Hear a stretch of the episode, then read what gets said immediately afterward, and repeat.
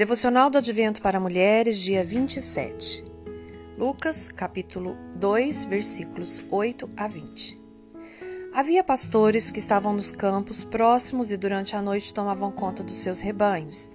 E aconteceu que um anjo do Senhor apareceu-lhes e a glória do Senhor resplandeceu ao redor deles e ficaram aterrorizados. Mas o anjo do Senhor lhes disse: Não tenham medo. Estou lhes trazendo boas novas de grande alegria que são para todo o povo. Hoje, na cidade de Davi, lhes, nasceu o Salvador, que é Cristo, o Senhor.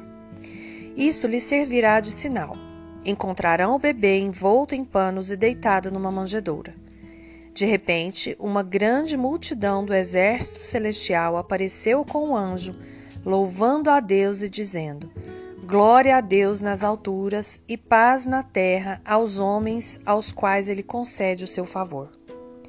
Quando os anjos os deixaram e foram para o céu, os pastores disseram uns aos outros: Vamos a Belém e vejamos isso que aconteceu e que o Senhor nos deu a conhecer. Então correram para lá e encontraram Maria e José e o bebê deitado na manjedoura. Depois de o verem, contaram a todos o que lhes fora dito a respeito daquele menino. E todos os que o ouviram, todos os que ouviram o que os pastores diziam, ficaram admirados.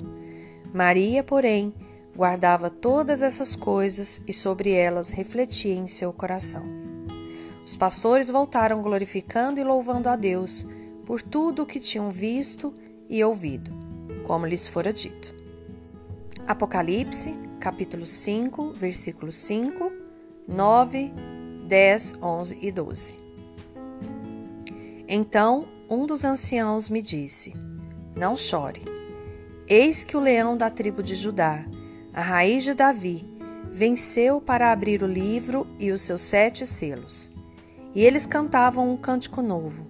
Tu és digno de receber o livro e de abrir os seus selos, pois foste morto, e com teu sangue compraste para Deus homens de toda tribo, língua, povo e nação.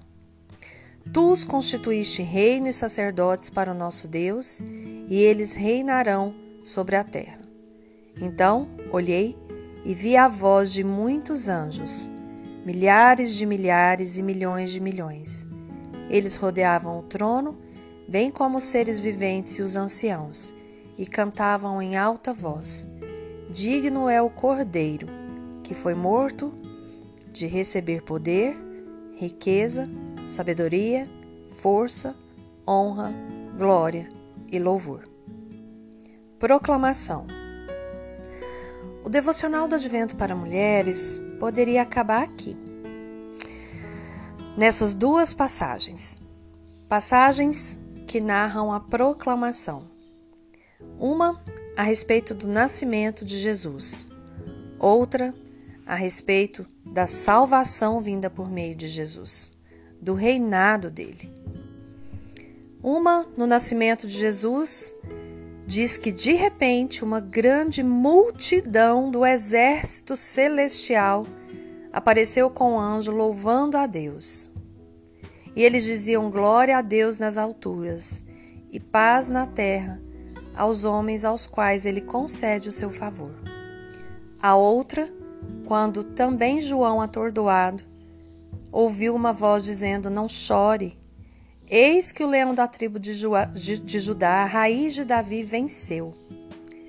E então João olhou e viu a voz de muitos anjos, milhares de milhares, milhões de milhões, ou seja, uma multidão.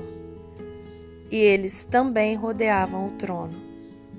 Assim como todos os como seres viventes e os anciãos, e louvavam e cantavam em alta voz Digno é o cordeiro que foi morto, de receber poder, riqueza, força, sabedoria, honra, glória e louvor. Aleluia!